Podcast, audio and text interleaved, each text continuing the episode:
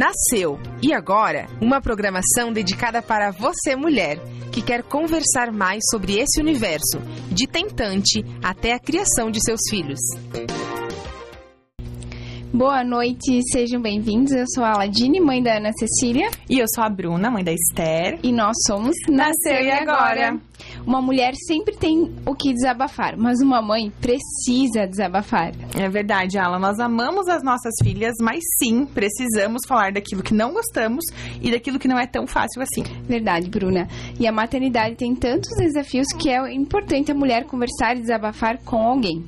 E é por isso que nós temos aqui na 104, no programa Nasceu e Agora, toda última terça-feira do mês, o quadro Desabafos Maternos, para que a gente possa desabafar e colocar todas as nossas preocupações e estresse para fora. Exatamente. Afinal, a gente também precisa desabafar, né, Bruna? Verdade. E para falar sobre, enfim, o que ela quiser e desabafar conosco, nós chamamos a Aline Ren. Acho que acertei o sobrenome. Ela é mãe, esposa, filha, neta, dona de casa, empreendedora e encara todo tipo de desafio. Seja bem-vinda, Aline. Bem-vinda. Muito obrigada, que delícia estar do lado de cá, né? Já estive aqui na 104 e outras oportunidades. E falar sobre maternidade é algo que eu amo há muito tempo já, mesmo quando a maternidade não me era possível, né? E aí é uma delícia estar aqui com vocês. Tenho certeza que vai ser um papo muito fluido e muito proveitoso para quem estiver do lado de lá nos ouvindo. Temos com certeza. é, para quem está assistindo a gente pelo Instagram e Facebook, a gente pede aquele, aquela ajudinha de sempre, né? Continuem aí interagindo, mandando perguntas, mandando palminhas, comentando, para que a live não caia e a gente consiga manter salva depois para vocês assistirem, caso vocês queiram rever algum pedacinho, tá? E quem nos escuta pela 104 é sempre um prazer estar aqui com vocês toda terça-feira, né? Aline, vamos começar então. Bora lá. Conte-nos, desabafe. Qual é o desabafo da semana, é... do dia, do mês? Ai, gurias, olha só. Na verdade, é assim, ó. Esse movimento que vocês fazem é fundamental. Porque as mulheres, normalmente, quando maternam, elas se fecham num casulo uhum. de um jeito que é como se fosse proibido que elas saíssem dali. É como se o, o, adequado que a sociedade espera é que essa mulher esteja pleníssima, uhum. né? Linda, amamentando, magra já, dois ou três dias pós-parto, uhum. é, com os seus hormônios ainda em alta, querem que ela esteja super bem fazendo sala para as visitas. Uhum. Então, uh, por vezes, a mulher precisa desabafar e ela nem sabe o que está doendo. Uhum. Vocês sentiram isso? Nossa, oh, todo dia. Ainda sinto. Sabe porque eu lembro que já na sala de parto, assim, do Samuel, eu, eu olhava para ele e chorava, e chorava, e não conseguia parar de chorar. E a mulher que estava do lado disse: Querida, mas o que tu tem? Eu falei: Não sei. é um misto de alegria, de felicidade, de angústia, porque agora nasceu. E agora? É, nasceu agora. O que, que eu faço com esse bebê? É, é né? E enfim, na verdade a minha história com a amamentação vem antes, a amamentação, na verdade o nascimento, né? Antes ainda quando eu tive quatro perdas gestacionais, três que nós tivemos diagnóstico uhum. e uma outra que a constelação familiar nos, nos clareou, porque a gente já suspeitava, mas ela uhum. ficou mais evidente depois. E então, com essas perdas gestacionais, tudo que eu queria era ter filho. Então, uhum. eu trabalhava em três trabalhos simultaneamente. Então, de manhã em um, à tarde em outro, à noite em outro. E se me oferecesse mais uma coisa, eu ia dizer sim. Uhum. Até que eu falei, não, agora eu quero, quero ter um filho e esse é o meu projeto. Uhum. Então, eu meio que deixei a carreira de lado para poder gestar. E a Aline, tu ficou quanto tempo tentando? Isso é, em que ano? Sim, foi em 2012, é, quando a gente decidiu por. Em 2011, o meu pai ele passou por uma cirurgia cardíaca com 44 anos. Eu falei, eu quero que ele tenha experiência de ser vô ainda, né? uhum. né? Então deu tudo certo na cirurgia dele na época. Em 2012 nós já tentamos então engravidar. É, e foi muito rápido a gestação. Só que quando eu fui fazer o teste, o beta-HCG já dava 36, por exemplo. Uhum. Ele não dava. Era um, era um sim lá. Uhum. Agora, provavelmente já fosse um sim em declínio. Uhum. E aí depois eh, foram sempre perdas de baixo tempo de gestação. Então, o que, que acontecia? Porque eu tenho útero bicorno. Uhum. Então, com o útero bicorno, que eles, esses dois cornos, ele, ao invés de, de por exemplo, o, o, o o sêmen subia até o óvulo, o óvulo descia e ele, quando ia implantar no, no útero, ele não encontrava um lugar seguro. E aí, na hora da nidação, ali não fluía e abortava. Uh, só que daí até nessa hora a gente já tem um positivo, uhum. tu tá grávida, mas depois tu tá meio grávida, porque tu não sabe se sim ou se não, e até que a, a, havia o aborto. Então, aconteceu desse jeito, assim, a, a, houve a primeira perda gestacional em 2012, uma nova tentativa no ano seguinte e uma terceira perda que eu não sabia, né, que estava gestando, eu fui até o hospital, até o médico, por com sangramento no meio do ciclo, assim, bem estranho. E o que o doutor sugeriu na época é que talvez, como eu tenho dois cornos, um deles liberava a, a menstruação, a menstruação e, e o outro, outro estava ovulando, por exemplo, bem louco, né? Uhum. Então depois descobrimos que tinha um, uma trompa é, obstruída, bem obstruída, assim. Então quer dizer, só um lado funcionou. Então quando eu olho para os meus filhos, eu falo as minhas bênçãos, assim, né? Os nossos sonhos realizados. E por essa situação de eu querer muito gestar e ter um filho, tudo aconteceu super bem na gestação. Mas aí quando nasceu, e agora, uhum. né? Quando o Samuel nasceu, eu sentia coisas que eu falava, meu, eu preciso compartilhar isso com alguém, quem é que pode me ouvir? Uhum. E eu meio que falei, assim, algumas coisas, e a pessoa dizia, mas não era tudo que tu queria? Tu queria tanto engravidar. Ah, e esse julgamento mata, né?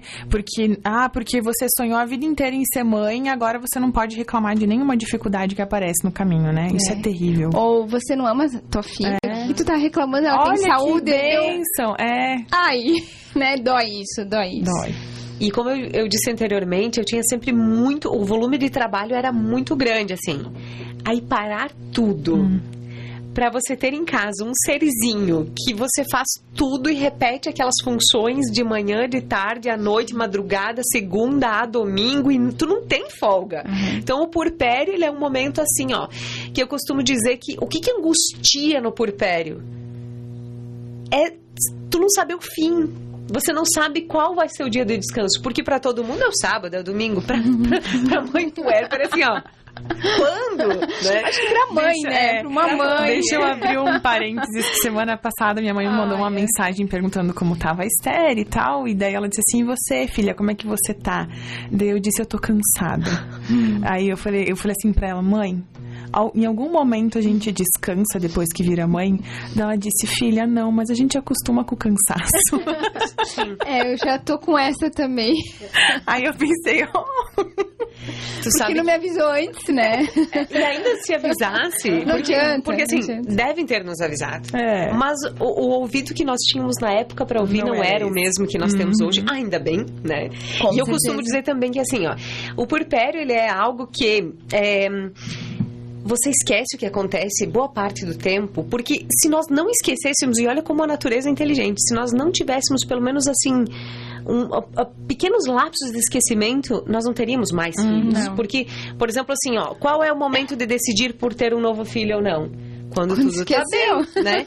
Porque quando tu tá ali na ah, madrugada, com o peito para fora, muitas vezes rachado, tu tá no teu né, o limite do cansaço, aquele não é o momento de decidir ter mais filhos ou não, porque obviamente não é aquela melhor hora. Então, quando o Samuel nasceu, é, a partir disso houveram muitas mudanças internas, né, e externas e, e de trabalho, porque assim, ó, eu achei muito legal a chamada de vocês quando vocês escreveram dona de casa. E eu mostrei pro meu marido e falei, olha! porque eu sempre fui alguém que fugia das atividades domésticas. Mas a, o que, que eu fiz hoje, assim, para vocês compreenderem? Nós tínhamos um trabalho aqui em Concórdia, do W2W, que eu tenho é, essa parceria com a Sandra Cadori, uhum. é, Women to Women, Mulheres por Mulheres, e viemos para cá fazer algumas fotos hoje. E aí terminou umas 5 e pouquinho, 5 e meia eu saí daqui, voltei a Peritiba. Aí lá deu tempinho de pegar a Ana na escola, no, na dança, que eles fazem dança folclórica lá, dança típica alemã. É, fui até em casa, preparei um pouquinho da sopa, fritei uns salaminhos, que inclusive eu trouxe uns pra vocês, pra hum. dizer ah. como elas escreverem assim, ó. Dona de casa, falei, ah, ah salaminhos que eu fiz. Dona de casa não precisa necessariamente fazer as tarefas de casa, mas gerir, gerir. já é ser a dona da casa, assim, né? Com certeza. E aí agora tem os meus avós morando conosco também. Uhum. E aí é um novo desafio, porque são duas crianças, dois idosos, um casal e a minha mãe agora que é viúva e eu brinco que ela é uma adolescente da meia idade, porque ela tá na pista, né? Ela é uma mulher muito bonita, jovem. Enfim, é, quando antes eu falava sobre o nascimento do Samuel, aí é, logo depois eu, eu não menstruei entre o nascimento do Samuel e a descoberta da gestação da Annalise. Um ano e oito meses depois eu engravidei, soube quando ele tinha um ano e dez, eu ainda não tinha menstruado. Então, na primeira ovulação, já deu certo e a Aninha chegou. E, e engraçado que eu logo soube que era mulher. Ah, Olha. que legal. Sabe por quê? Porque ela foi tão valentona. E vocês estavam tentando ou veio? Na verdade, nós estávamos assim, eu amamentava. Uhum. Então, eu amamentei, eu, eu parei de amamentar o Samuel porque, por conta, quando soube da gravidez da Annalise, Uhum. por co- conta do, da progesterona que eu precisava usar intravaginal por causa das perdas anteriores, então havia o risco de não dar certo. Só que quando eu descobri a gestação da Ana, já eram 12, eh, não, 9 semanas de gestação. Então o pior já tinha passado. O dia que eu me senti meio esquisita, assim, era 13 de janeiro de 2017 da Ana, né? Uhum. Isso de estranho. Eu tava assim, sei lá, tinha passado o Natal ali, Réveillon, aí eu tinha comido muito e eu vinha de um período de eh, dieta, assim, né? Era estranho. E aí, naquele mesmo dia, um amigo nosso eh, nos cumprimentou e falou assim: Ah, que vocês têm né, mais filhos esse ano. E quando ele falou mais filhos esse ano, eu. Ah, será? Olha só. Pode ser que certo? seja. Aí liguei pro meu marido, ele pegou um exame de farmácia e quando ele trouxe eu fiquei chocada, assim, porque a gente espera, mas não espera, tu fica... E eu falei, como? Porque o que que vem? Um medo de não dar certo, né? Esse, é, esse é o maior impacto. Sim. E aí, no mesmo dia, eu liguei pro Dr. Matheus, que era meu obstetra na época. É, eu liguei pra ele e falei, doutor, assim, ó, deu positivo, eu preciso, eu preciso ir aí pra saber se tá tudo bem. Então, no mesmo dia, eu descobri que estava grávida, no mesmo dia, eu fiz ultrassom, no Ai, mesmo dia, eu bom. já sabia das semanas, já escutei coração bater, então...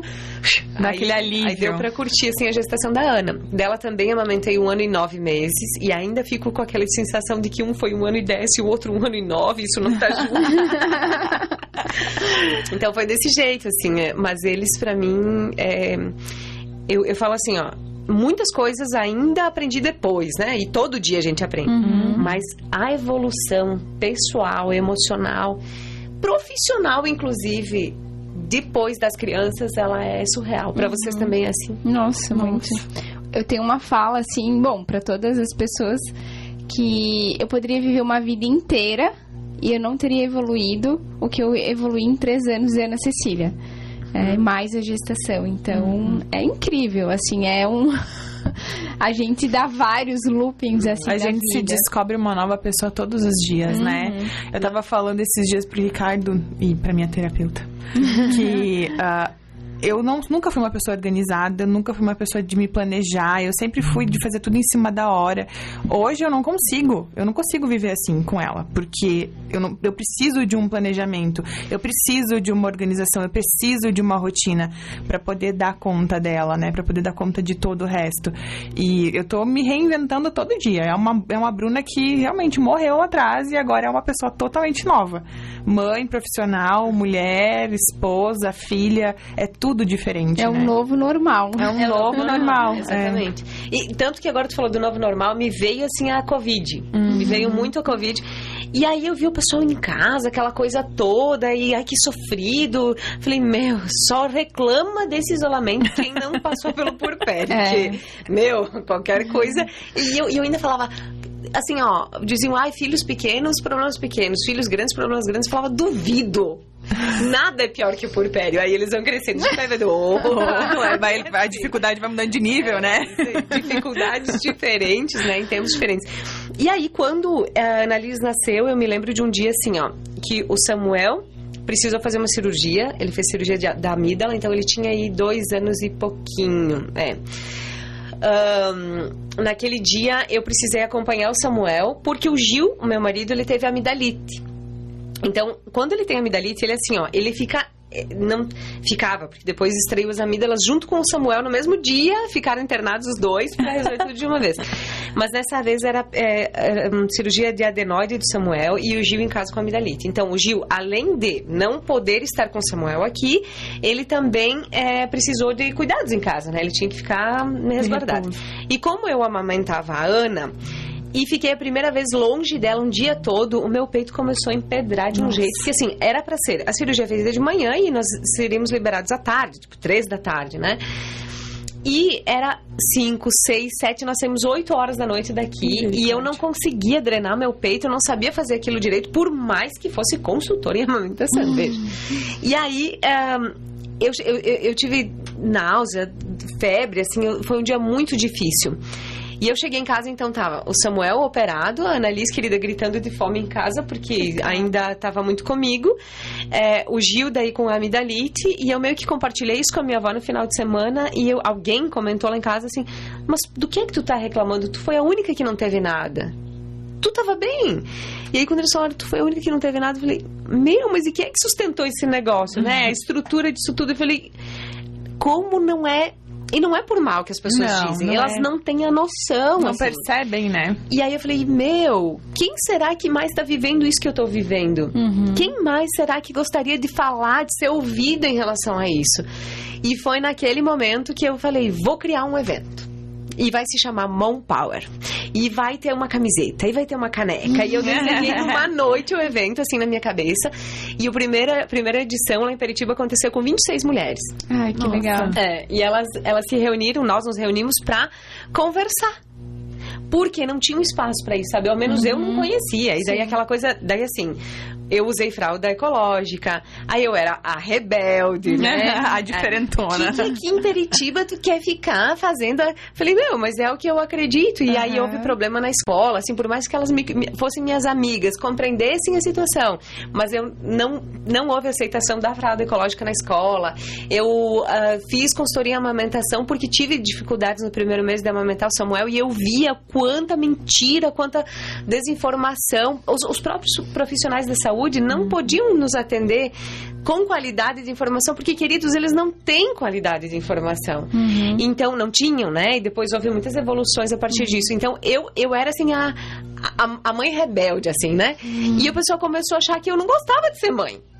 Começou a ter essa visão, sabe? Eu, e as pessoas vinham dizer, ai, ela quer falar de maternidade. Imagina, um município pequeno, né? Aquela coisa. Aham. Ela quer falar de maternidade, mas na verdade, provavelmente, ela não, né? Ela só reclama. E eu falei, não é isso. Eu quero dar bandeira, quero dar voz a essas mulheres que às vezes elas só precisam fazer o que vocês dão oportunidade hoje. Uhum. Falar, desabafar. Até porque a gente às vezes não reclama pra algumas pessoas justamente por esse julgamento, né? Às vezes a gente tá tão que até pra reclamar a gente tem preguiça porque a gente vai desabafar com alguém e vem aquela ladainha, aquele monte de conselhos sem necessidade ou de Ai, um monte de bobagem que a gente tem que escutar. E aí cansa mais do que se você não reclamar. E a gente acaba não reclamando, É né? porque assim, tu não reclama pra não ter que explicar por que, que tu tá reclamando. Exato, fala, tá, deu, né? É. Às vezes tu Reclama pra você mesma e deixa passar. Então tem muitas coisas na, na maternidade que eu acho que são assim é, pontos específicos de dor que só a mãe sente. Não adianta. Eu me lembro do dia, assim, oito dias do Samuel em casa. Tinha oito mulheres na minha sala. Nossa. Porque era assim, ó, lá em casa. A pandemia me ajudou, porque eu não podia receber visita. No- nossa, sério. que bom pra ti. Mas, de novo, as pessoas Sim. fazem por bem. Cidade pequena, a história já de que é, precisa ir levar um presentinho, precisa ir Uhum. ver. Precisa, porque imagina se eu não for, é como se fosse uma ofensa se tu não visitasse uma Aham. criança pequena. E eu tava lá, enfim, por horas, amamentando com dor no peito. E o Samuel com oito dias. E o Jean me falou: Ah, eu vou, vou assistir o jogo ali do ladinho de casa. Tem um campo de futebol. Eu vou assistir o jogo. E eu. O quê? Tipo, um sangue no olho já. Como? eu não, não disse Nossa. na hora, né? Mas eu fiquei. Meu, claro, é só ele ali assistir o jogo. O que, que ele vai fazer? Uma nona pessoa ali em casa. Mas sabe o que, que eu tive raiva naquele dia? Ele poder sair e você não. De eu ser a mãe e ele o pai, sabe? Porque assim, que não Eu tinha. também sabe sinto quando isso às vezes.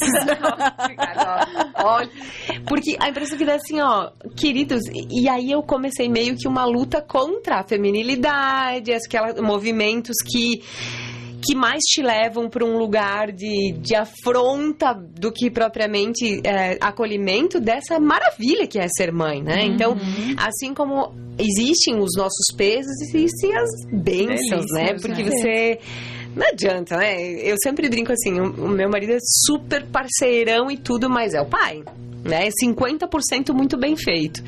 E os outros 50% que talvez as pessoas, ah, ah, como eu te disse, como eu trabalho muito, às vezes as pessoas olham pra mim e, falam: "Meu, sorte que ela tem alguém pra cuidar quando eu não estou, por exemplo". Mas quando eu estou, eu estou. Né? Eu tento fazer com que, e tá aqui a Ana para falar se sim ou se não, né? Mas ela, para que a nossa qualidade do tempo seja boa, né? Seja proveitosa, para que os momentos que estejamos juntos e que às vezes as pessoas acham que é pouco, mas é muito mais do que muita família que tem suas horas, da, né? Oito horas de jornada de trabalho ininterrupta muitas vezes. Então, eu considero que eu tenho horários diferenciados para estar com eles, né? De ter a oportunidade, assim. E aí, essa, essa semana, minha avó dizia: Meu Deus, querida, tu trabalha demais, tu não vai viver muitos anos. Falei, sério, vó, e como tu acha que é meu trabalho? Que, queridos, eles não sabem Sim. exatamente o que a gente faz, né? Ela falou: ah, eu não sei direito como, mas eu vejo que tu só corre de um lado pro outro, de um lado pro outro. Tá, e eu falei: tudo bem, né? Mas não é bem assim. Eu, na verdade, o meu trabalho é conversar com as pessoas. Horas eu preciso conversar com o vereador lá na Câmara de Vereadores, que sou contadora lá em Alto Bela Vista. Horas eu preciso falar com ele sobre a gestão do negócio, horas com o Tribunal de Contas, horas com o cidadão que vem lá me visitar. Em outro momento eu fecho a casinha e vou pro W2W. Eu preciso conversar com as mulheres, entender as demandas delas, enfim. Fecho a casinha, vou para a área da, de um salto a mais liderança, que é o trabalho que a gente faz com os, os prefeitos na região. É, na verdade, trabalha a gestão emocional com líderes de alto escalão. Fecha aquela casinha. Então, o que eu preciso fazer? Conversar com as pessoas. Esse é o meu trabalho. Falei, vó, e como era para você? Falou, ai, nós ia trabalhar embaixo de sol forte, né? E tudo assim com as dores de quando a gente estava no período menstrual e ainda assim não tinha absorvente para usar. E daí muitas vezes eu não eu desmaiava de dor por causa do sol quente na cabeça. Eu falei, quem é que trabalhou muito, vó? Né? Querida. Então, hoje o nosso, nosso trabalho é muito mental, ele é muito.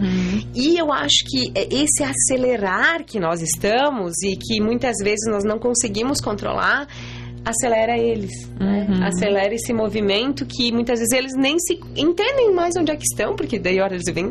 O que, que eu fiz hoje? Trouxe ela junto para ter um pouquinho mais de horas na nossa semana juntas né? Quanto custa? Por exemplo, ah, eu vim pra cá de tarde, não vol- voltei, foi combustível dobrado, mas quanto custa a minha hora com ela, né? Não tem pressão, né? Então, fui, trouxe, não sei que até que horas ela vai aguentar aqui assim, né? Acordada. Acordadinha, se não vem no colo da mãe, a mãe tá falando, mas tu pode vir, né? E por isso, né, para que a gente tenha, eu acho que são momentos diferentes da história, que lá elas não tinham possibilidade nenhuma de falar que era difícil, que era ruim, o que elas nem mostravam a barriga na gestação. Vocês sabem disso? A minha avó escondeu até no final, assim, porque era feio mostrar a barriga de grávida. Falei, meu Deus, como assim, né? Fui descobrir isso quando eu fui fazer minhas fotos da gestante. Ela falou, não mostra a barriga. Ai, faz com- querida, faz com... Com, Com roupa. com roupa, né? E falei, tá, por quê, vó? Então ela contando, né? É, são outros momentos. Mas eu sinto esse acelerar, assim. Meninas, eu tô desabafando demais. Não, vai tá lá. Ótimo. Que eu adoro, Eu né? queria, eu queria te perguntar uma coisa, Aline. Você comentou lá quando você engravidou de Samuel que você decidiu então parar de trabalhar. Você ficou em casa por quanto tempo com as crianças? Boa, boa pergunta. Na verdade, eu deixei de alguns projetos extras, né? Eu dava aula na Dale Carnegie na época, então era professora de treinamentos, assim. E essas aulas eram à noite. Como essas aulas eram à noite, eu precisava sair e aí pra voltar era meia-noite, uma da manhã, e eu falava, não, com o filho amamentando em casa, eu não vou fazer isso. Enfim, dei um tempo nessa profissão ah, nesse projeto. Mas como eu já era contadora na Câmara de Vereadores, lá em Atu Bela Vista, então eu tinha a oportunidade de ficar seis meses em casa. Isso mudou tudo, né? Ter a oportunidade de ficar ali com eles, mas quando eu te confesso assim, que quando deu quatro meses eu já pensava. Ai, eu preciso. de-" Eu, eu me sentia improdutiva. Muito. E foi aí que eu criei, em 22 de agosto de 2016, quando o Samuel tinha um ano e meio exatamente, um salto a mais, que era um blog, que eu tentava falar sobre essas coisas. E aí eu comecei a abraçar mais coisas de novo, de novo, voltei para o trabalho é, oficial, né? E aí muitas coisas juntas, assim, horas tu tilta, né? Porque eu, eu sou muito, infelizmente, eu me trabalhei e me trabalho, mas se tu me fizer um convite, como vocês fizeram, meu, não tem como eu dizer que não, sabe? Eu, eu tento encaixar tudo, fazer um molde, assim, e às vezes isso também pesa, né? A casa Então- tá pegando fogo, mas sim. É, acho que, é, que assim. é a nossa. Acho que é uma questão. A gente tava falando em- entre mulheres que é uma dificuldade da nossa geração. Uhum. Né? Então, assim, Dizer porque a gente não sabe dizer não. A gente diz sim pra tudo. E aí. Aí tem consequências boas e também ruins nessa É. atitude, né? É, por exemplo, agora nós estamos fechando o simpósio, o primeiro simpósio sul-brasileiro de inovação na gestão pública, que vai acontecer em parceria ali com o HJ Conference. Legal. Inclusive, eu falo todo dia com o Lucas Teomano. Ah. E aí, quando tu publicou, daí... ah, Não, você, você que publicou. Aí ele falou, "Pô, tu vai estar no programa da minha mãe. Eu falei, cara, que legal." Mas então, estamos desenvolvendo esse trabalho. E assim, são três meses de muita... A ideia surgiu em junho, mandamos o vídeo pro Alexandre Weimer, ele falou, meu, cabe muito, vamos fazer uma trilha aqui de administração pública. Daqui a pouco a trilha já era um simpósio, daqui a pouco já era sul brasileiro, daqui a pouco já tem chance de ter os três governadores do sul aqui. Caramba. Então é algo muito grandioso. E eu tenho, assim, eu quando tem um projeto a gente entra de cabeça. Mas assim, e o outro projeto? E o outro? E o outro, né? Então, todas as situações, assim, ela, isoladamente, elas são tranquilas de serem realizadas.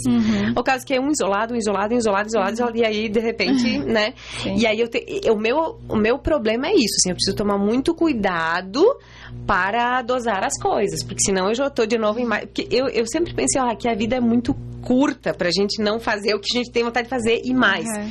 Se vai contribuir com a vida de alguém. Sim. Então, por exemplo, hoje, por que, que eu tô aqui? Porque eu penso que alguém que estiver ouvindo, que, que talvez em algum momentinho escutar alguma coisa que pode fazer sentido, Uhum. aquela mãe tá precisando daquilo naquela hora. Sabe? E que se eu não estiver aqui, eu não vou estar transbordando isso tudo que eu vivi. E que talvez não seja nada. Talvez quem vai ouvir vai dizer: Meu, Aline, o que, que tu vai fazer ali? Uhum. Mas eu sinto que tem pessoas ali do lado, do nosso lado, e que estão sofrendo por causa da amamentação, por causa do porpério, por causa das dificuldades que elas têm. Por causa, talvez, que o filho não está indo bem na escola, por, por, por dificuldades com o parceiro, e que elas se calam, porque é feio ter problema, né? Então, eu, eu, pelo contrário, a minha vulnerabilidade é muito, eu falo muito sobre as coisas, isso também, às vezes, acaba nos prejudicando, né? Mas, é, então, por isso, assim, eu topo também projetos que fazem, né? Eu, eu tenho aprendido. pra ti. É, Uhum. pra mim e pra, pra, as pessoas que, Uhum. que eu achar que vai ter algum tipo de impacto positivo. Quantas horas você dorme? é de que horas a que horas? É, então, na verdade, eu, eu tava, tava. Eu tive um tempo meio preguiçosa nas, últimos, nas últimas semanas, assim, que eu tava acordando mais tarde. Mas o que eu gosto mesmo, que é o que eu tenho vivido agora e eu me sinto bem, é acordar pra ir pra academia ou pro funcional. Às seis eu tô lá, faço o treino e aí volto e encaro a rotina do dia a dia, né? E aí eu devo dormir umas 10 meia, mas eu sinto ainda hoje essa. hum, essa ansiedade boa do empreender, sabe? Então, por vezes, tá tudo bem, não tem problemas, né? Mas lá na madrugada, alguma coisa vem e me cutuca do tipo, olhe pra isso, tu não viu aquilo. Então, eu sou um pouco... ah, eu gosto das manhãs, das madrugadas, assim. Então, eu tenho acordado umas 5 e alguma coisa, 5 e meia, e aí vou dormir quando dá, né? Assim, porque mãe é mãe também, né? É. A Aninha tem estado conosco, ela vai fazer seis anos daqui uns dias e ela dorme comigo, muitas vezes, Ai, né? que delícia. E é gostoso, muito bom, né? né? Muito. Então é isso e enfim, né? Puerpério. Mas eu tenho, eu, tenho, eu, eu, eu sei que Ah. eu preciso tomar mais cuidado em relação a isso, tá? Sono é algo que eu preciso. É, é porque como você trabalhar. trabalha muito com a mente, é, a, a falta de, a falta de sono ou o sono inadequado, ele deixa a gente mais cansado, né? Isso Total. acaba afetando tudo. Cognitiva, é, sim. Então eu tenho tomado cuidado, assim. Mas Aline, do puerpério, né? Acho que foi o teu start ali que te trouxe inspirações até para um salto a mais, né? É, quanto tempo durou teu puerpério, assim? Porque ele meio que emendou um no outro. Aí, sim, tem o puerpério físico ali que se fala em 40, 45 dias. Mas tem o emocional que é pouco falado, que eu acho que é importante a gente falar um pouco mais sobre. Que pode durar três anos, Eu tô quase chegando aos três anos, eu acho que. Tu vai querer estender a tua, teu período de é puerpério? acho que é mais tempo. Então, assim, acho que é legal a gente falar um pouquinho mais sobre isso. Como você se sentiu, o que que te provocava. É, essa, essa questão também, assim, meu, ele vai né, assistir lá jogar bola, eu não posso ir também. Então, essa privação também que a mulher vive, que é pouco falado, né? Sim, é, olha, excelente pergunta. Eu queria muito que tivesse me feito essa pergunta lá quando eu tava no auge, assim, do porpério, porque eu ia de tudo que, né? Porque agora talvez não esteja mais tão aflorado, mas ainda tá, porque eu vou te contar algumas coisas. Socorro. É, olha só. Anotando aí. Quando. Não, não, e, e- e no bom sentido, assim, porque se você buscar no dicionário a palavra puerpério, sabe o que, que diz lá?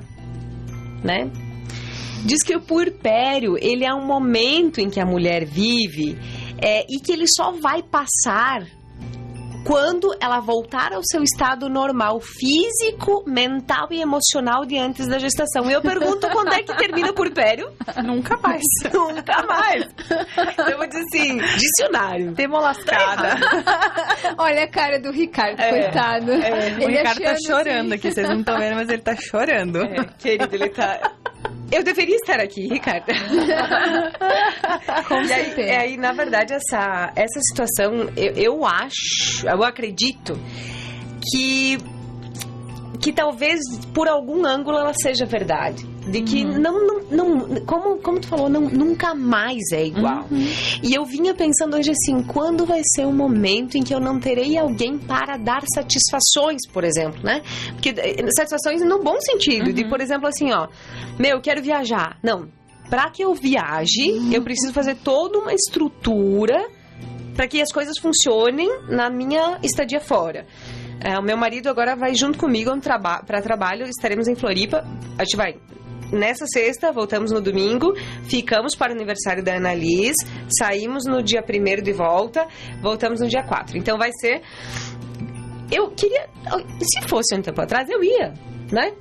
Mas agora não, tu tem que organizar todo um negócio, assim. E agora com os avós é mais eu um ia falar, negócio. tu tem agora seus avós também pra dar suporte, né? É, e hum, depois quero contar por que, que, eu, por que, que os avós estão lá, tá? Em outra oportunidade, porque agora é a conversa sobre porpério. É, então eu acho que um dos ângulos é esse, sabe? De que nunca mais volta ao normal. Mas vamos falar do porpério de fato, aquele que tu fica assim, ó, que tu chora e não sabe por quê. Vocês tiveram isso? Eu tive. Eu não fui muito de chorar.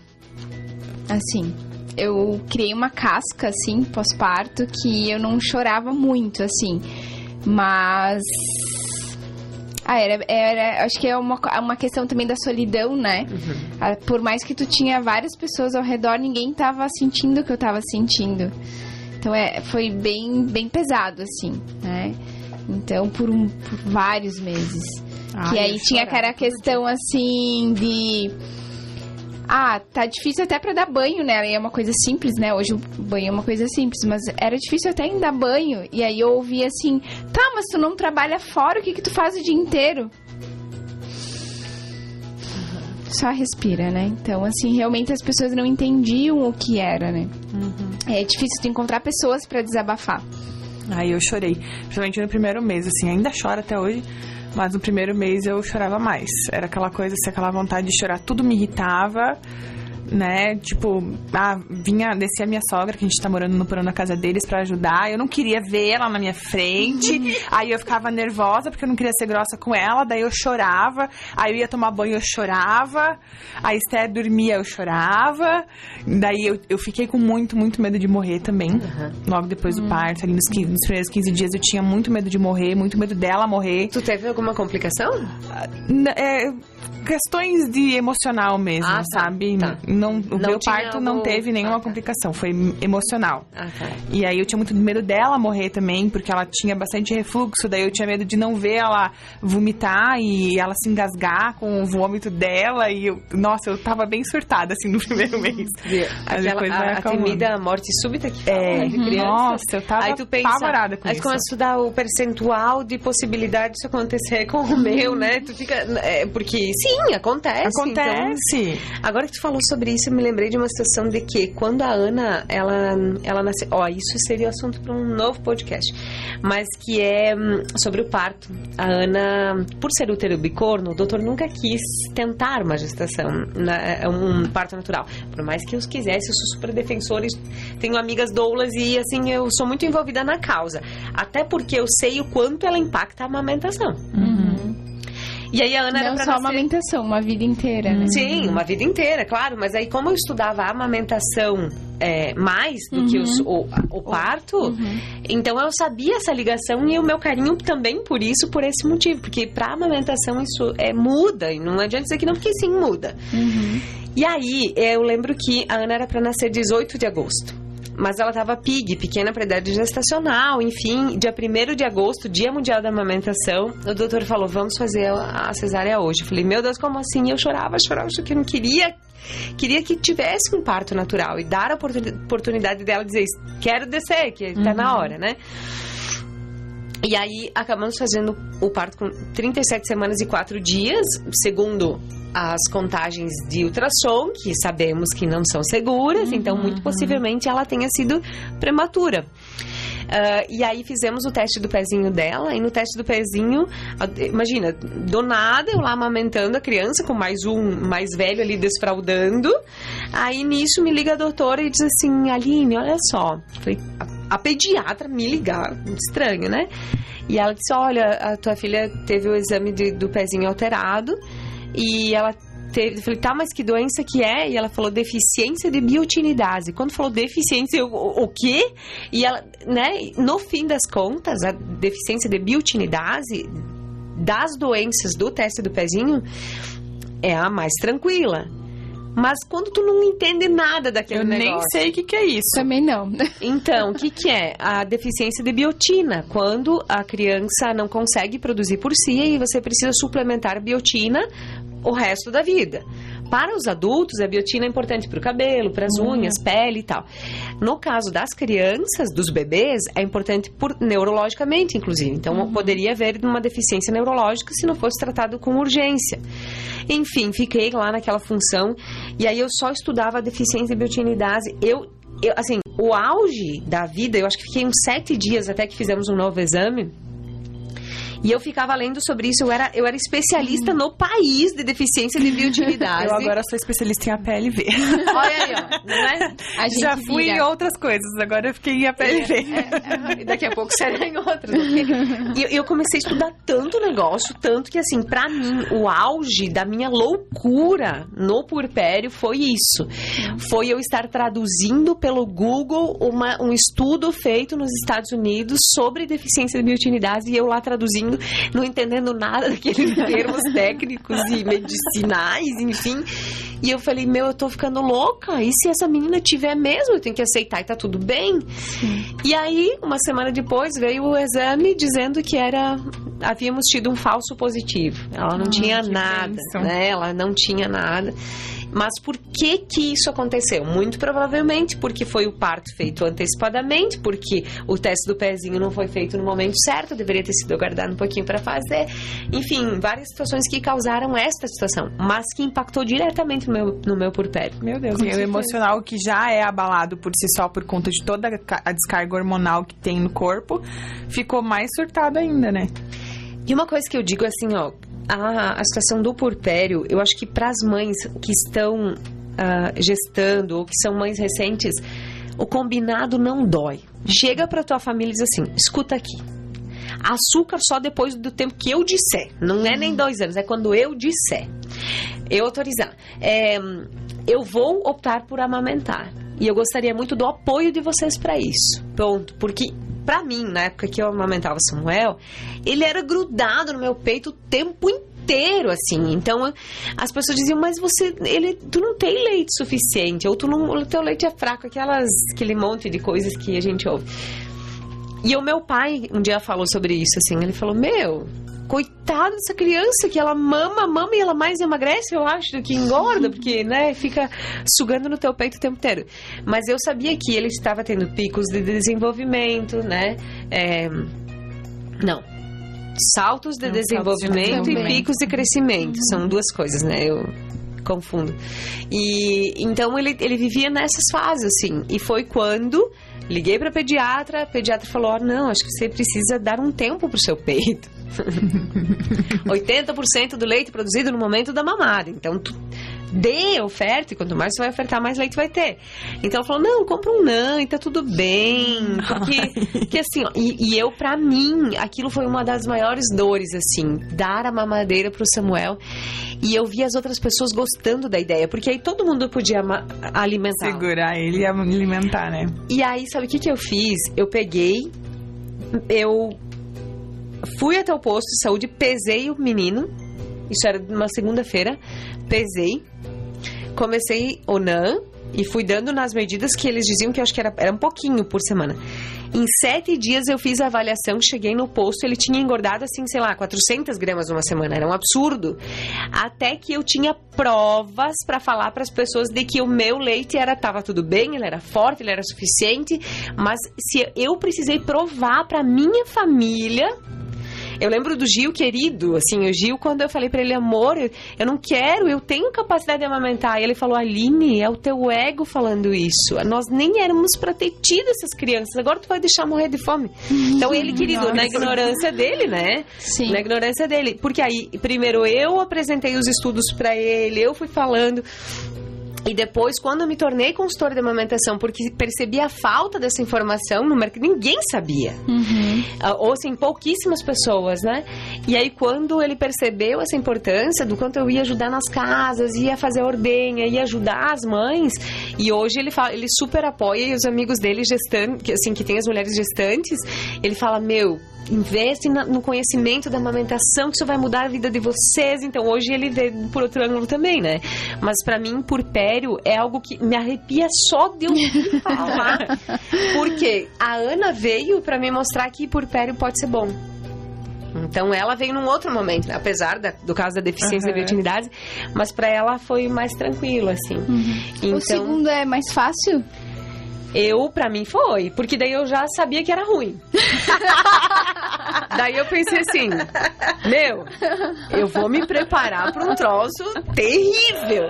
E daí foi menos pior que eu imaginava. Então, foi, né, talvez a gente exagere quando diga isso agora. Mas na época eu tinha me preparado. Foi mais leve do que eu imaginei que seria. Tá vendo, Ala? Pode ser mais fácil. é. E assim, ó, eu não sei, mas a decisão do primeiro filho, ela é muito mais fácil do que do segundo. Hum, com certeza. Tu não sabe o momento certo. Tá, tá vivendo uma experiência assim ou não? Tu sente essa vontade de, de ter? Eu, assim, é que como eu acompanho vários casais e bebês nascendo, e a gestação, tudo, é... Ah, é lindo, né? Maravilhoso. Mas eu ainda, eu ainda não perdi a memória 100%. do que, que é o puerpério, uhum. porque ainda me encontro nele, né? Mas, assim, o meu marido, ele tá no puerpério paterno, assim. Ele não esqueceu literalmente nada. nada. e ele diz assim, não, vai ser só Ana Cecília. E deu. E eu já sou assim, não, eu acho que mais um seria legal. Mas, assim, não para agora, assim. Talvez quando a Ana fizer uns cinco aninhos, aí tentar o segundo. Mas não sei. Eu não sei ainda. É. Não, ok. Então tu faz como nós Mas eu acho assim, lindo, assim. É... Larga pro universo. É a a Deixa gestação, a vontade de Deus. Né? E vocês? Vocês? Eu Ai, sempre falei que eu queria ter três. Aí, quando no dia que a, que a Esther nasceu, eu olhei pro Ricardo e falei assim, na hora que ela saiu, assim. eu falei, a primeira coisa que, a minha, que saiu da minha boca, Aline, foi o seguinte: você aproveita bem essa menina porque vai ser a única filha que você vai ter. e ela falou por várias vezes isso. Eu falei, Bruna, calma. Tu acabou de parir. É, não é o melhor momento. Eu ainda não quero engravidar agora, mas sim, eu não quero esperar cinco anos eu acho que é, por toda a condição de saúde da mulher, eu já tenho 33, vou fazer 34 esse ano, então eu não, não, não posso me dar ao luxo de esperar a Esther ter 5 anos para tentar uma segunda gravidez. Uhum. Mas talvez um ano e meio por aí. Tu sabe que quando. É... quando eu engravidei da Ana daquele jeito, né? Que, que bom, meu Deus, que benção. Mas as pessoas me diziam assim, que bom, porque aí tu cria junto, né? Desfralda e tá tudo bem, tudo junto, assim. E, e, e aí, por vezes, um lá com dois aninhos e pouco, outra com um e pouquinho, falava: quem é que falou Que é bom. ter filho junto? né? e hoje é ótimo, porque aí já estão os dois encaminhados, né? Tem umas encrenquinhas de vez em quando, né? Ai, mas com tem mano. com diferença de idade também, porque o meu irmão é nove anos mais novo do que eu e a gente saía no soco em casa. Então, não importa qual é, quantos anos tem de diferença, sempre vai ter estresse. É irmão. É. Eu, eu não tenho irmãos, então não tenho essa, né? O meu marido é, é o último dos filhos, então tem 11 anos de diferença com o... O mais velho. O antepenúltimo, é. Ah, Ou penúltimo. E são em quatro. Nossa. Então, é, houve- é outra realidade Uhum, dele também. Então, ele também não teve isso. Ele teve as manas mais velhas, uma de 15 e outra de 16, pra carregar ele no colo como se fossem mães, né? Uhum. Pra ajudar. Então, ele foi o temporão e também não teve essas experiências assim. Mas pra nós é bem interessante de ver os dois, às vezes. E um menino e uma menina ainda. com- Interagindo, Agora eles né? têm um quarto pra cada um. E aí eles estão nessa coisa assim: não deixa você entrar no meu quarto. Então tá bom, porque eu também não vou deixar você entrar no meu. E aí eu aqui. Mas é, é divertido, assim, é algo bastante interessante, né? É, Ah, essa, fofinha. essa diferença de idade tem pra nós foi legal. Agora. É. Agora. Eu acho que no começo é mais difícil porque os dois precisam de muito, muita assistência ainda, né? Quando eles crescem um pouquinho mais, que eles geram essa independência, eu acho até que é gostoso porque eles acabam interagindo um pouco mais juntos, né? Tendo a idade assim pertinho, Sim, conseguem sim. brincar mais com as É. mesmas coisas, têm interesses parecidos, mesmo um sendo menino e outro menina, Uhum. né? Sabe que na pandemia foi ótimo isso, porque eles tinham um ao outro. Às vezes, filhos ah, de, de pais, amigos nossos mesmo, assim, que tinham um só, sofrer, sofreram, né? Porque então eles precisavam se dedicar ainda mais para, para estar ali, porque eles precisam de companhia, socialização. Então, com dois deu certo nesse sentido, assim, super bem. Temos perguntas aí? Alguém quer saber de alguma coisa? Ah, tu mandou pra mim? No da rádio? Tá. Se alguém quiser de alguma, quiser fazer alguma pergunta. Pera que eu tô com o celular da rádio, como tá sem bateria. ah, e a Rafa, a enfermeira, nossa enfermeira querida. Rafa, Maravilhosa, já fiz o chimarrão pra assistir toda a live. Ai, que linda! Obrigada, a Patrícia Marã, maravilhosas. Beijo, Pati. Beijo, Pati. A Rafa comentou, Mom Power tem meu coração. Ela era tua parceira, né? É, aham. Ah, meninas, dicas para as mamães. Como lidar com os palpites chatos?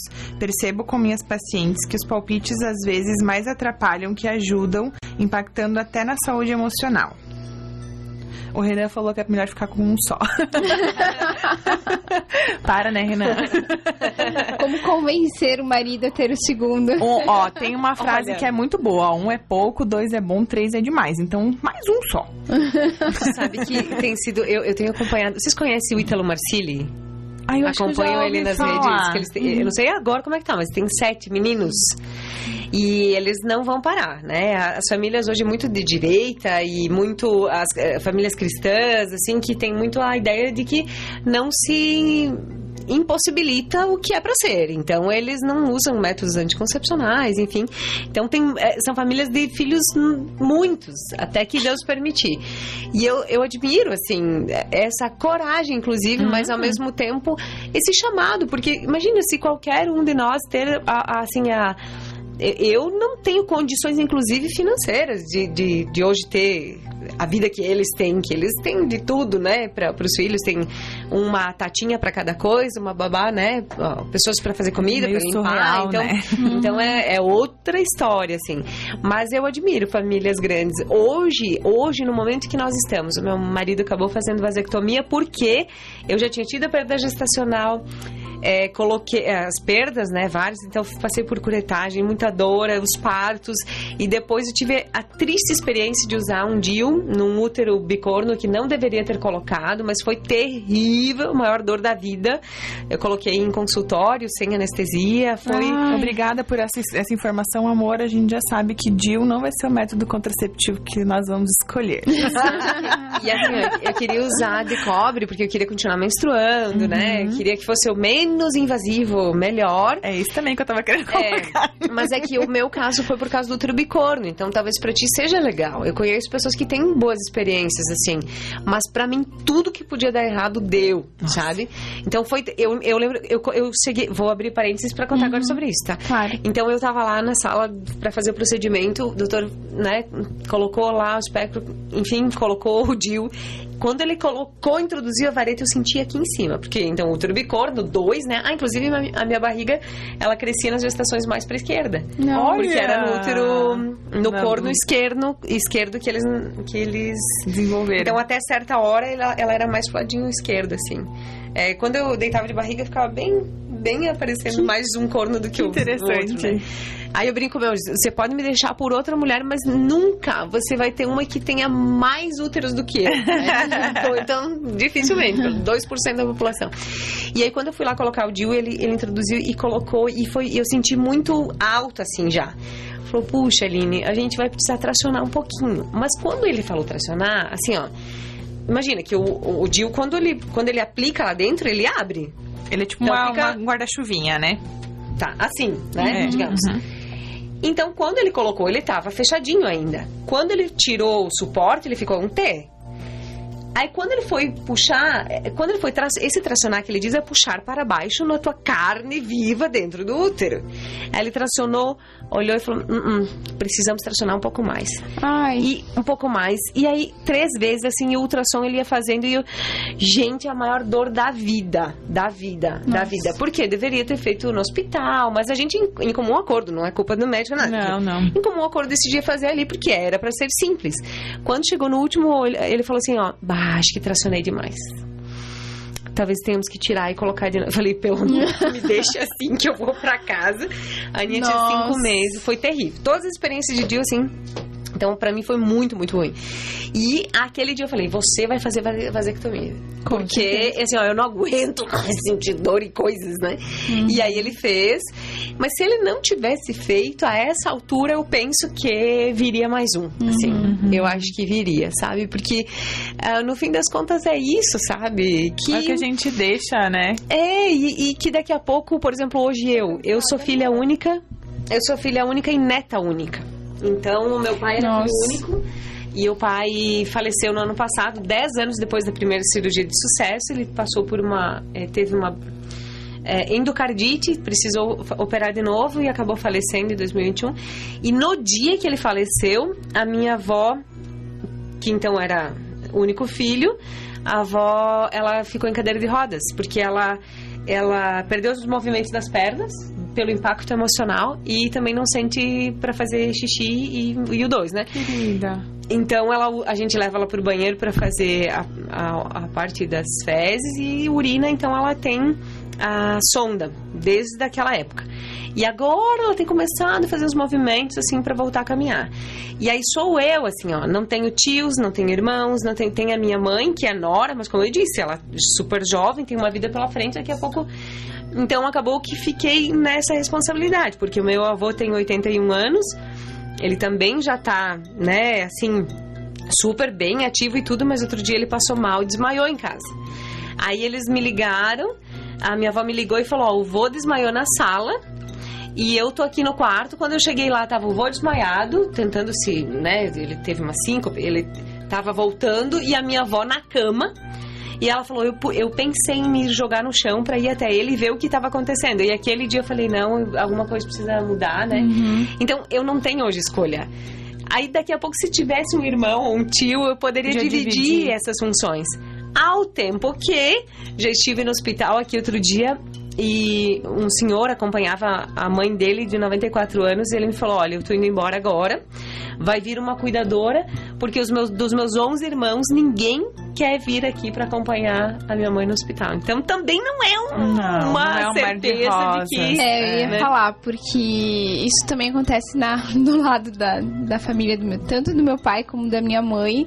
É, acaba, às vezes, tem tantos filhos e um fica jogando a responsabilidade pro outro, né? Uhum. E, na verdade, né, a gente é filho, a gente deve, né? Honrar nossos- teu honrar, pai né? e tua mãe, né? É, honra teu pai e tua mãe.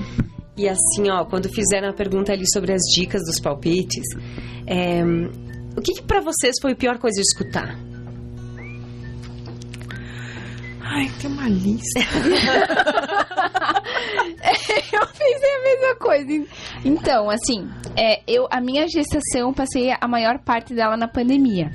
Então, eu não ouvi muita coisa, eu ouvi depois. Porque a minha opção de parto foi parto natural e foi domiciliar. Então, assim, contra a maré, né? Contra tudo. Totalmente. E aí eu ouvi muita coisa. Ah, sou louca, oh, que corajosa, mas num tom mais malicioso. Uhum. Ai, porque tu te, podia ter morrido, podia ter morrido teu bebê. Então eu ouvi muita coisa, assim, né? Bobagem de quem não estuda e não É, entende como e- funciona o processo. E, ah, até hoje, né? A Ana tem três anos, eu não liberei o açúcar ainda pra ela, né? Ainda é a coitadinha da Ana, né? Então, assim, eu regulo televisão, coitadinha da Ana. Então, assim, eu regulo a alimentação dela e também isso, né, nos beneficia. É, ah, bom, é tanto palpite, é uma lista, né? É, Mas é uma assim, lista. Eu acho que o que me incomoda mais não é nem tanto os palpites. Porque a gente sabe que às vezes a pessoa fala sem maldade, como tu disse, Uhum. né? Fala por, por uma questão cultural. Eu, mas eu acho que os questionamentos. Uhum. Porque se eu tô tomando essa decisão, eu não tô tomando de forma leviana. Eu pesquisei, eu me informei, eu não vou fazer uma escolha que vai prejudicar minha filha.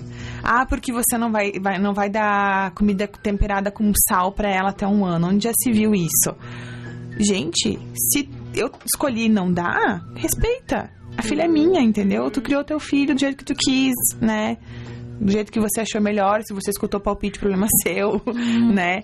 Eu não quero. Ah, eu não vou dar açúcar? Eu não vou dar açúcar, a filha é minha, sabe? Não, não fica questionando. Ah, eu, eu, nem agora a Esther tá com suspeita de APLV. Eu queria levar ela numa gastro. Não precisa levar. Pra que levar? Não precisa. Isso daí vai passar. Olha, o fulano teve, né? Não, não morreu. É. É. A, a minha mãe querida falou pra mim es- es- esses dias também. Ó, lembro teu irmão, quanta diarreia que ele tinha. E olha ali, tá tudo bem. Eu fiquei Grande pensando. ponto. É, eu fiquei pensando, cara, na época dela, talvez não, não se tinha esse conhecimento quando o Lucas era pequeno, né? Então. Ele sofreu, vai saber quanta dor ele não sentiu. Por que, que eu vou ter que fazer minha filha passar por isso? né? Porque eu não vou dar o melhor, não vou fazer o, o que eu puder. Eu não sei se eu vou ter outra filha. Eu tenho vontade, mas eu não sei se estão nos planos de Deus pra mim. Então, por que que eu vou submeter ela a um sofrimento? Por que que eu não vou fazer o melhor que eu posso pra ela agora? Esses questionamentos que me incomodam, sabe?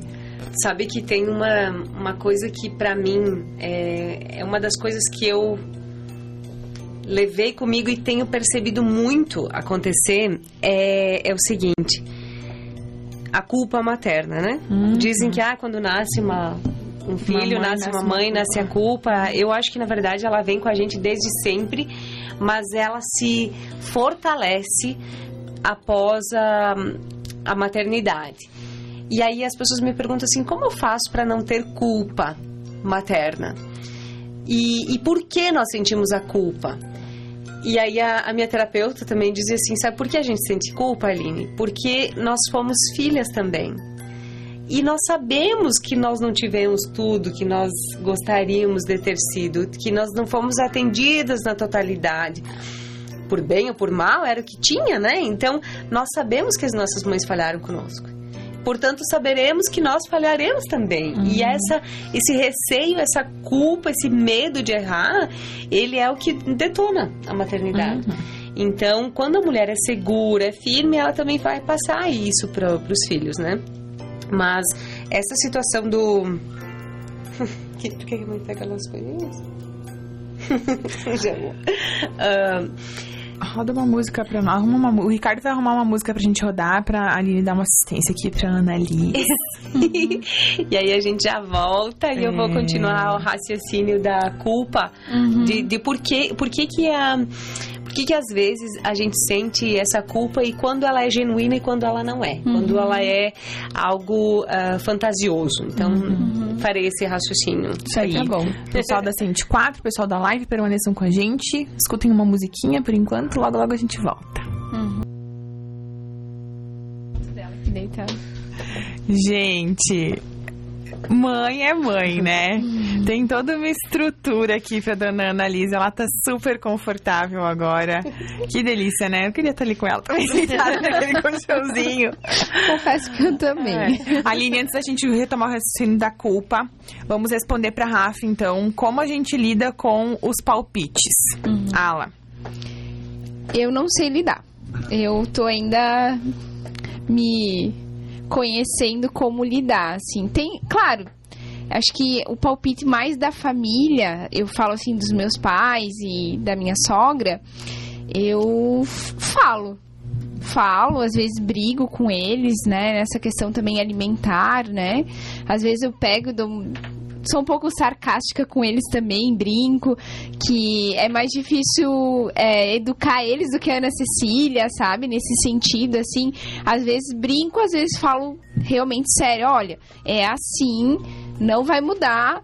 A filha é minha, né? Ouvi do meu pai, ele falou, meu, a Ana era bebezinha, assim, ele falou, porque eu criei três filhos, eu sei o que eu tô dizendo. Eu falei, pai, que bom que tu teve três oportunidades, agora eu tenho a minha. Deixa eu criar ela, né? Eu vou errar, eu vou acertar, mas eu tô tentando acertar, né? Eu sei que eles falam por preocupação, uhum. né? Mas eu ainda não sei lidar muito bem assim 100%, porque se vem alguém de fora falar alguma coisa, é, a culpa, né? Vem ali a culpa, ah, tô errando.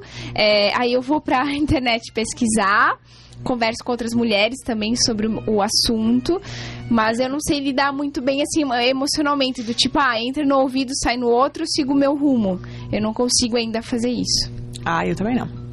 Eu ah, venho o palpite, eu já me questiono, mesmo sabendo que, eu, que a minha escolha, estando firme na minha escolha, me questiono, choro faço bastante isso.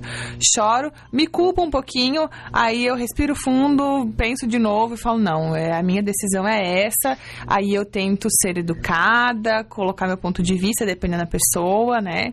Se é família, eu tento explicar mais do que uma vez, até que absorvam. É, às vezes a gente dá uma surtadinha, história, acaba sendo um pouco mais grossa, assim. Mas eu também não sei entrar por um ouvido e sair pelo outro, não. Eu eu retruco. Ou às vezes eu mando em direta no Instagram.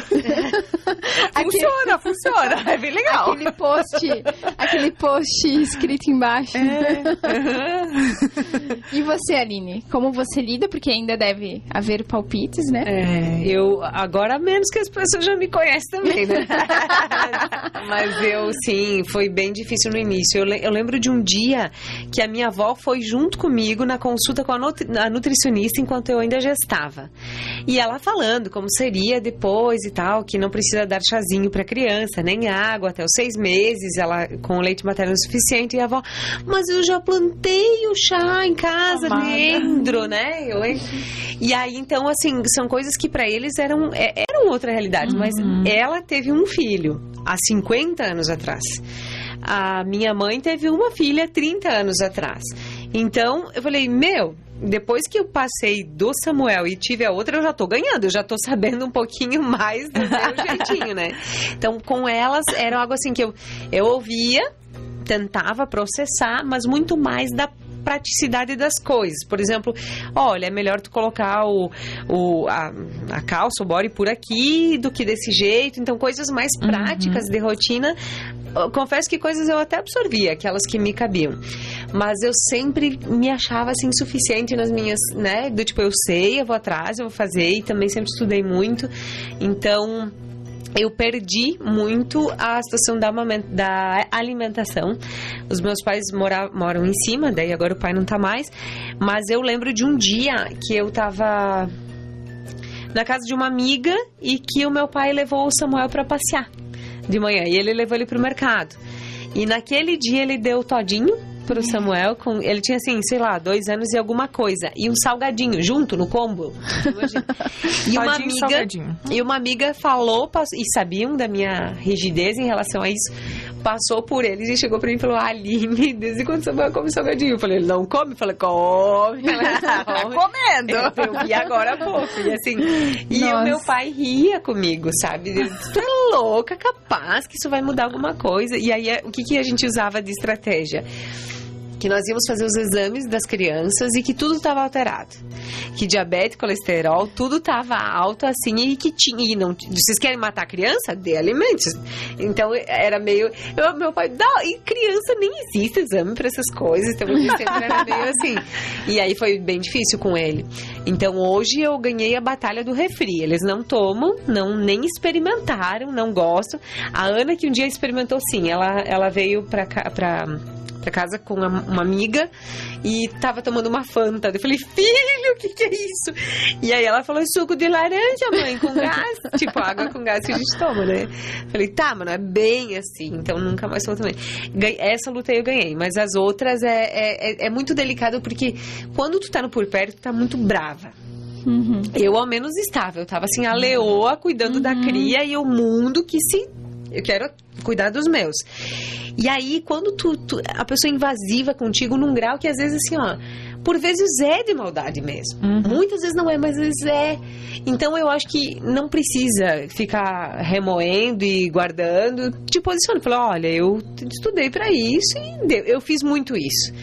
E outras vezes eu falava, ai, sabe, deu. Quando eu podia desviar o assunto, eu desviava. Vai passear. Mas a dica, eu acho que é se posicionar antes do palpite vir nas redes sociais, para a família, combina, uhum. fala combina, combinado não dói. Uhum. Então assim, ó, eu vou seguir essa linha de raciocínio, meu parto vai ser em casa, ou talvez não precise informar, mas assim, não informa que o parto vai ser domiciliar, mas informa que talvez que a criança vai nascer um mês depois do que deveria, porque deles não ficam na pressão, uhum. né, de que, ué, como que ainda não nasceu essa criança e, e querendo que nasça. Um, então eu acho que em relação a isso, a, a situação dos palpites, respondendo a Rafa que nos ouve e assiste, Agora, em relação ao o que eu ia te dizer da do, culpa, da culpa, tem um pouco a ver com isso também. Por isso que eu vou trazer agora já para o raciocínio, tá? Porque eu acredito que a culpa genuína ela é aquela quando tu sabe que tu tá errando. Então, assim, por exemplo, desculpa. Por exemplo, ah, eu vou dar um açúcar só agora, né? E, tu sabe que tu tá errando. Então, quando a tua consciência sabe da tua falha, a tua culpa é genuína. Tu tá culpado que tu errou mesmo. Só que a grande maioria das vezes nós não temos consciência dos erros que nós estamos fazendo. Então não é uma culpa genuína, ela é uma culpa daquelas que te machucam, que te derrubam, que te fazem sentir pior. Então, em relação aos palpites, muitas vezes eles vêm porque eles, eles são um confronto à nossa culpa materna. É como se nós não fôssemos capazes, é como se nós, se os outros sabem fazer melhor. Uhum. Então, por isso que nos dói tanto os palpites, porque eles afrontam a nossa culpa, que pouquíssimas vezes é genuína. Matar então, então, assim, quando a culpa ela é essa genuína, digamos assim, ah, eu, eu errei com os meus filhos, eu tenho consciência do, do meu erro. Eu sabia que não ia fazer bem para eles e eu fiz aquilo ali. Sei lá, que exemplo. Mas eu fiz aquilo ali. A vida inteira tu vai reverberar aquilo, sabe? Então, quando eu atendia as mães no individual, a culpa que elas traziam genuína era essa. Quando elas sabiam, por exemplo, ah, eu, eu sei que eu devo ficar mais em casa com as crianças, mas me chamam para o mercado de trabalho antes e, e eu preciso ir né? Por exemplo, ou escolho por ir. Você decidiu por isso ou não? Né? O que, os prós e os contras de cada decisão. Ah, eu escolhi não amamentar. Tá bom, mas você escolheu quais, você sabe quais são os benefícios disso e quais são os problemas disso? Se você tem consciência, se você estudou para isso, a tua culpa vai ser devida mesmo, porque se você errou com consciência, mas quantas vezes a gente erra com consciência? Pouquíssimas, né? pouquíssimas, assim, que tu diz, tá, entre um erro e outro, eu vou escolher menos pior, então, né? Hum. Então, eu, eu acho que é isso aí, assim. É, o problema dos palpites é que eles confrontam a nossa culpa e aí dói o ego, dói, dói, dói tudo. Palpite, palpite barra maternidade é igual problema, assim. Hum. Não é uma coisa que eu gosto é. de, nem de ouvir. Rafa, não é algo fácil de lidar. Quando chegar a sua vez de maternar, você vai saber do que a gente tá falando. Ninguém vai ter coragem. É. Pra Rafa. Rafa já é. A Rafa, assim, eu quero mandar um beijo pra ela, porque ela é alguém, é uma pupila. Eu me lembro do dia que ela tava, a primeira vez que a gente se falou, sei lá como foi, mas ela era, ela acompanhava o programa aqui, um salto a mais. E naquele dia a gente fez um sorteio de um sapato. E a Rafa que ganhou. E ela, ao invés de usar o Scarpan vermelho, que era o sorteio, porque o, o Salta a Mais a logo era essa, ela trocou por um tênis para ela usar na residência, né? Ou nos últimos meses da faculdade dela. E ela falava que adorava o trabalho com as mães que eu desenvolvia, enfim. E depois de um bom tempo, ela se formou consultora de amamentação e nós dividimos algumas turmas juntas, assim. A gente fez essa entrega e depois eu passei para ela falei, Rafa, Cara, eu amo esse assunto, eu amo, mas tu tá muito melhor que eu, anos luz, então vai, uhum. segue você com esse caminho que eu vou. Para... Ó, mais uma coisa que eu fazia. Eu falei, uhum. não, então eu, eu vou voltar às minhas outras atividades. Então ela é alguém que, assim, uma das melhores profissionais que eu já vi trabalhar em relação à amamentação. Uhum. Ela é completa. Vocês já entrevistaram conosco, ela, ela esteve conosco, realmente é uma aula, né? Ela tem muito conhecimento sobre o assunto. Ela é. Aladine, faltam 12 minutos. 13.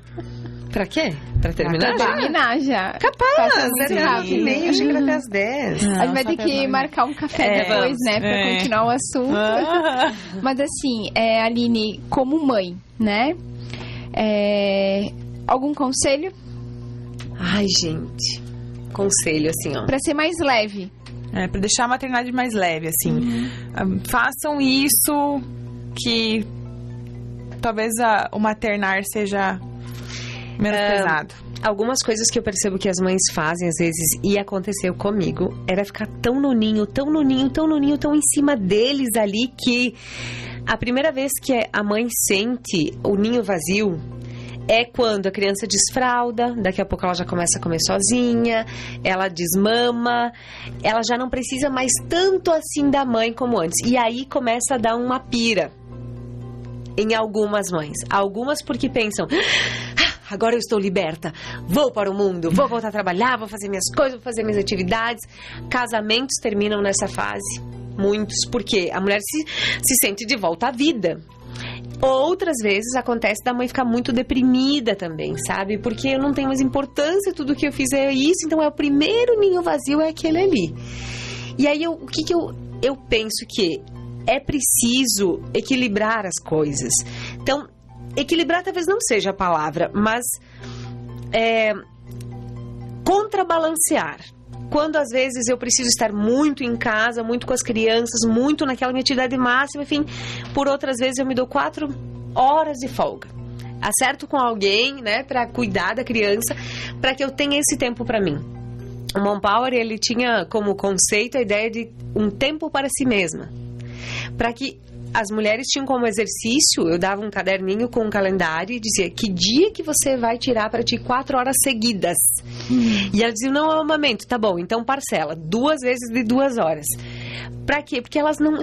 E eu lembro das mulheres indo pro salão fazer a, unha e me marcar nos posts, tipo, consegui, né? Hoje eu tomei um banho bem tomado, lavei o cabelo, escovei os dentes e fiz uma maquiagem e eu tô ótima, sabe?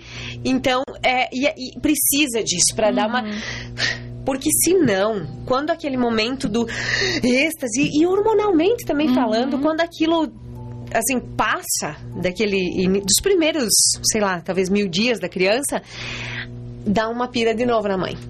Sabe? Então eu tive muita coisa. Eu vou voltar a trabalhar, vou executar e vou fazer e vou tudo eu posso e consigo. Então eu fui muito assim.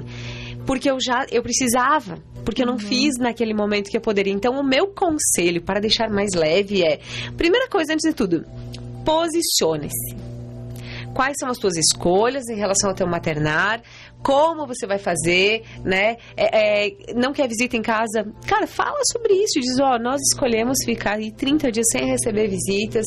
Se puder, e eu, eu sonho, assim, com um dia, a Rafa tem o desejo disso e desejo que um dia eu possa ser patrocinadora desse projeto, de um momento, um lugar específico para o nascimento das crianças, para o porpério, para que a mãe fique um hospital que não seja hospital, que seja de fato uma maternidade, mas que a mãe possa ficar ali 10 dias se ela quiser quiser.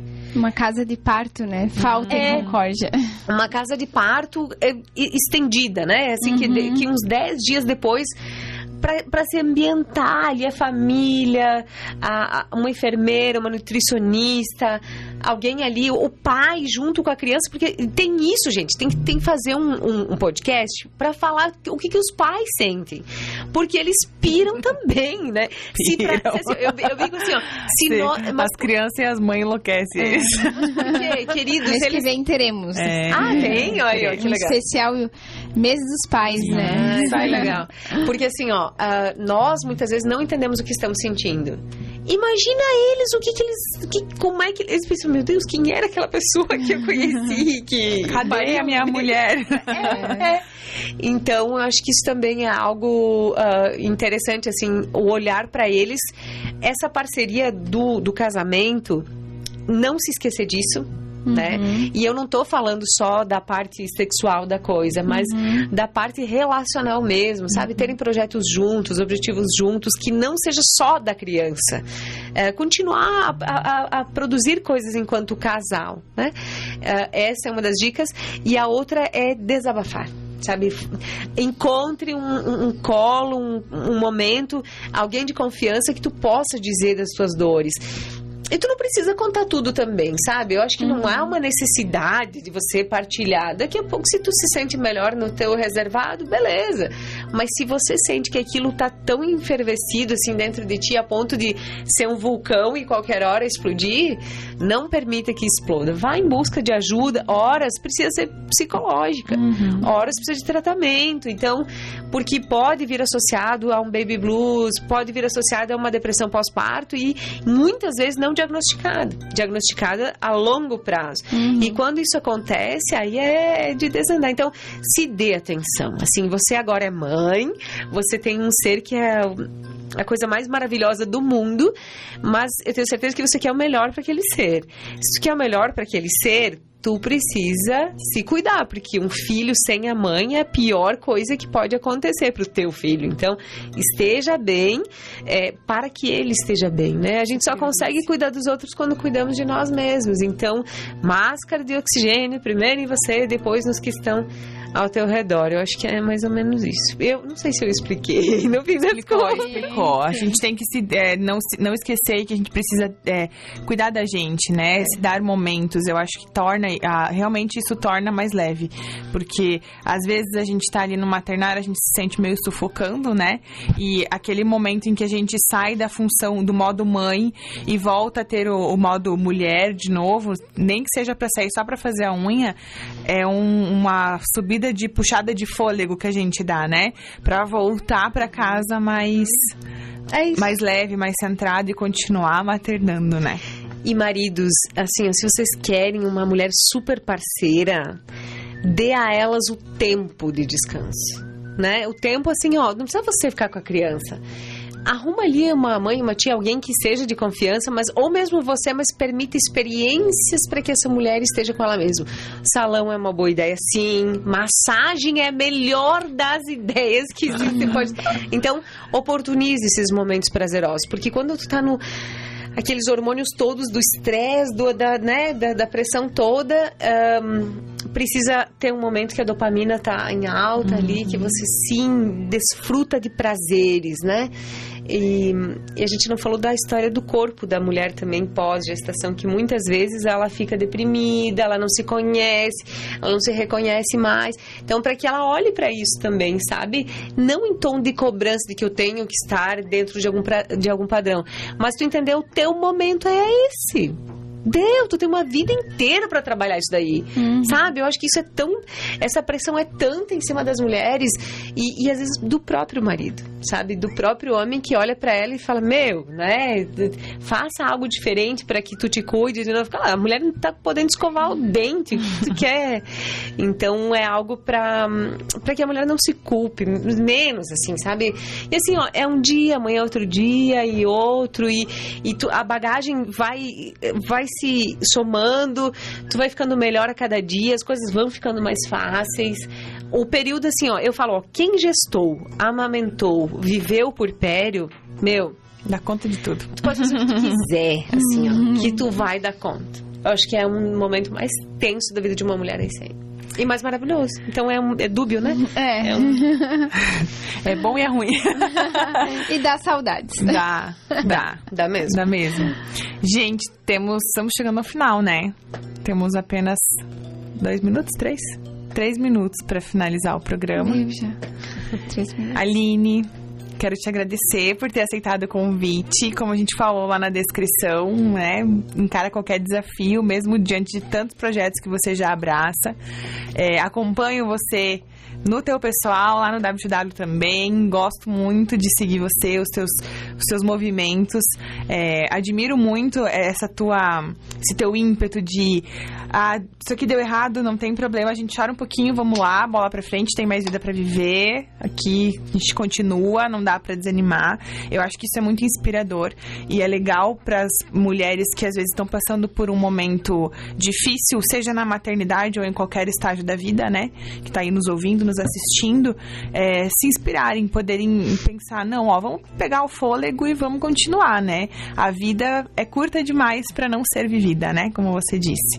Então, te agradeço mesmo por ter dividido aí essa uma hora e meia com a gente, dividido suas experiências, os seus aconselhamentos. Eu acho que muita gente saiu ganhando com esse programa. Com certeza, nós também. É. né? A ideia do nosso projeto é primeiro nós, Uhum. para depois é, passar para as mulheres, né? Então hoje eu saio um pouco mais leve.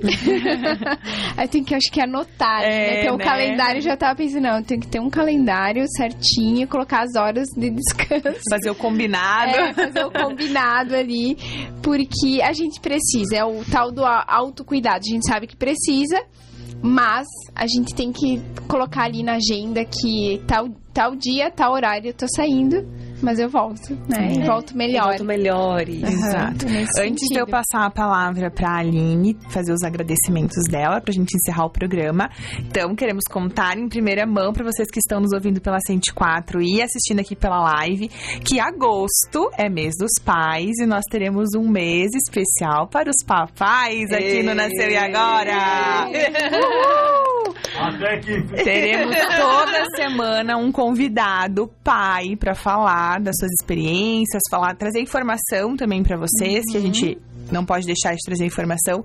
Então vai ser um mês recheado de coisa legal pros papais e pras mamães e pras famílias e para todo mundo. Então não percam, a gente vai anunciar as atrações aí durante a semana na, na no nosso perfil no Insta e no Face, então fiquem de olho. Isso aí. Aline, muito obrigada, tá? Quando a, a Bruna falou, ah, ela aceitou, eu falei, meu, que legal, né? Porque é alguém que tem experiência, que é, a gente sempre pensa, né? A escolhe a dedo as pessoas e quando eu tô aceitando, eu falei, meu, vai ser um programa muito legal, eu tava bem ansiosa e muito obrigada. Muito obrigada por todas as dicas e vamos conversando depois, Claro, né? Com certeza, contem comigo para projetos, assim, que os outros se encerrarem. enfim. Claro. Mas é, eu agradeço demais o convite, ter sido lembrada por vocês é uma honra. Acompanho também o trabalho de vocês e é fundamental, não deixem que pare ao pai que acompanha. Sério, olha, minha profunda admiração, porque por muitas vezes mulheres querem fazer projetos como esses e tem um empecilho dentro da própria casa, né? Tu sabe que foi o Ricardo que nos impulsionou. A gente teve a ideia, na mesma noite ele ligou, ele falou com o presidente da rádio, já arrumou o horário, na semana seguinte nós estávamos aqui. É isso aí. Então ele foi o nosso, a nossa alavanca de Em cinco propulsão. dias. É, em cinco dias. É assim que os melhores projetos acontecem, né? É. Mas em relação a essa parceria, que legal, parabéns. Assim, ficou. É, é bonito de ver esse envolvimento, ele aqui fazendo os bastidores, muito legal. Ahn, eu queria dizer que eu trouxe uma lembrança para vocês do W2W também, depois eu entrego. Obrigada. e quero dizer que, assim, ó. Para que as mulheres não tenham medo de ser quem são, não tenham medo de serem julgadas. Ahn, por vezes você será do- jeito que você é. Você vai ser confrontada, você vai ser julgada, você vai ser humilhada para que depois você seja copiada e para que depois você seja inspiração. E eu falo assim, ó, é, o cair e levantar ele é muito necessário, porque toda vez que eu tomo um tombo da vida ou alguém quer me derrubar, eu, eu chego e digo obrigada, porque eu saio mais forte, eu saio mais valente, mais indo para fazer as coisas que devem ser feitas, porque eu não sou do tipo que senta e reclama. Eu penso, ok, tá desse jeito que faremos para melhorar. Então, eu acho que é isso que as pessoas precisam fazer, né, nas suas vidas, do cada uma à sua maneira. E maternar é o que mais é o lugar que eu mais me encontrei nesse sentido, sabe? Estamos já terminando o horário, eu sei, mas é o maternar é isso. E que se a mãe estiver assim angustiada, preocupada, me liga, liga pra Bruna, liga pra Ala, pra, porque assim, ó, ah, vai, sabe? Existe informação como nunca na história. Então, se dedica pra isso. A tua gestação, ao invés de fazer enxoval, busca informação. Sabe? Exatamente. Não tem certeza do que tá pesquisando, chama a gente, troca uma ideia. A gente já tem um pouco mais de experiência, às vezes, em algum aspecto. Conversa com a gente que a gente tá aqui pra isso. Uma última situação ainda. Por vezes, mulheres não se apoiam. Por vezes, não mesmo. Há, sim, aquelas que vão se odiar. E é- não é que mulheres se odeiam, pessoas se odeiam. E é assim, né? O caso é que ainda existe muita coisa que mulheres não gostam das mulheres. Mulheres é, é, são rivais. Mas existem aquelas que querem, de fato, ajudar e ajudam. Esse é um exemplo. Então, desfrutem disso. Acompanhem esse programa que está cada dia mais bonito e orgulho de vocês, gurias. Obrigada. Parabéns. Obrigada, e eu, assim, ó, elas leram a pauta de início. Ela- elas ensaiaram a pauta de. Eu fiquei encantada com a organização. Parabéns, gurias. Obrigada, é uma honra para mim, viu? Obrigada, a Obrigada, você. obrigada, gente. Até terça-feira. Até mais.